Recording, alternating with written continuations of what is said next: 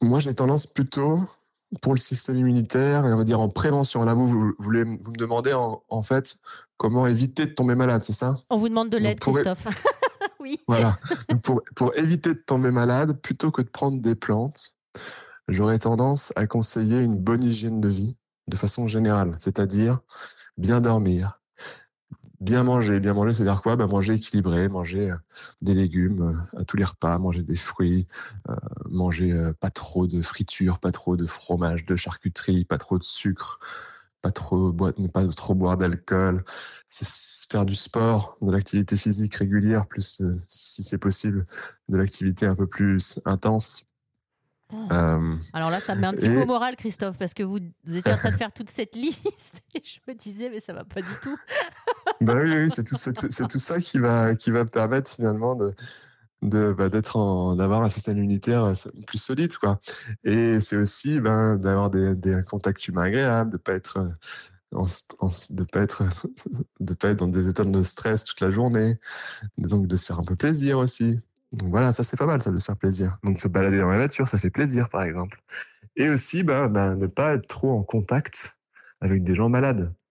Là, on a, on a, on a commencé à comprendre que si on est confiné, c'était pour pas être en contact avec d'autres personnes qui étaient porteurs de virus. Et ben, c'est pas valable que pour le coronavirus, hein, c'est valable, valable pour euh, tous les microbes, tous les virus. Bien sûr, ils circulent plus en hiver. Donc, plus on est en contact de gens qui sont porteurs de ces virus, plus on a de chances bah, qui, qui, nous, euh, qui, nous, qui nous contamine. Quoi. Donc l'idée, c'est de pas trop euh, être dans des endroits les uns sur les autres avec des gens malades quoi, et se laver les mains régulièrement. Voilà, si on, si on se mouche, c'est mouchoir à usage unique, c'est se laver les mains après, voilà, ce genre de choses. Quoi. Et que ça, c'est finalement ce qui marchera selon moi le mieux pour, pour faire de la prévention. Après, on peut se faire des petites tisanes de plantes anti-infectieuses, mais en fait, des plantes anti-infectieuses, c'est plutôt à utiliser quand on a l'infection.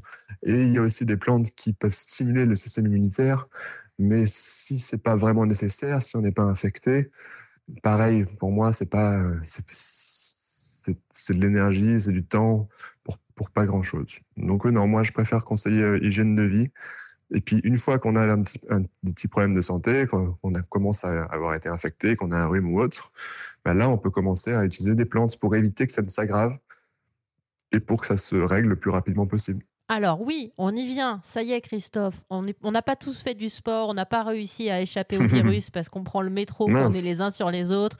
Euh, on a eu envie de manger la tartiflette et de se faire un petit apéro pour se détendre. Et bim, on est enrhumé. Qu'est-ce qu'on peut faire du coup, Christophe? Le nez qui coule. Eh ben. euh, voilà cet état un peu que tout le monde traverse là ces dernières semaines.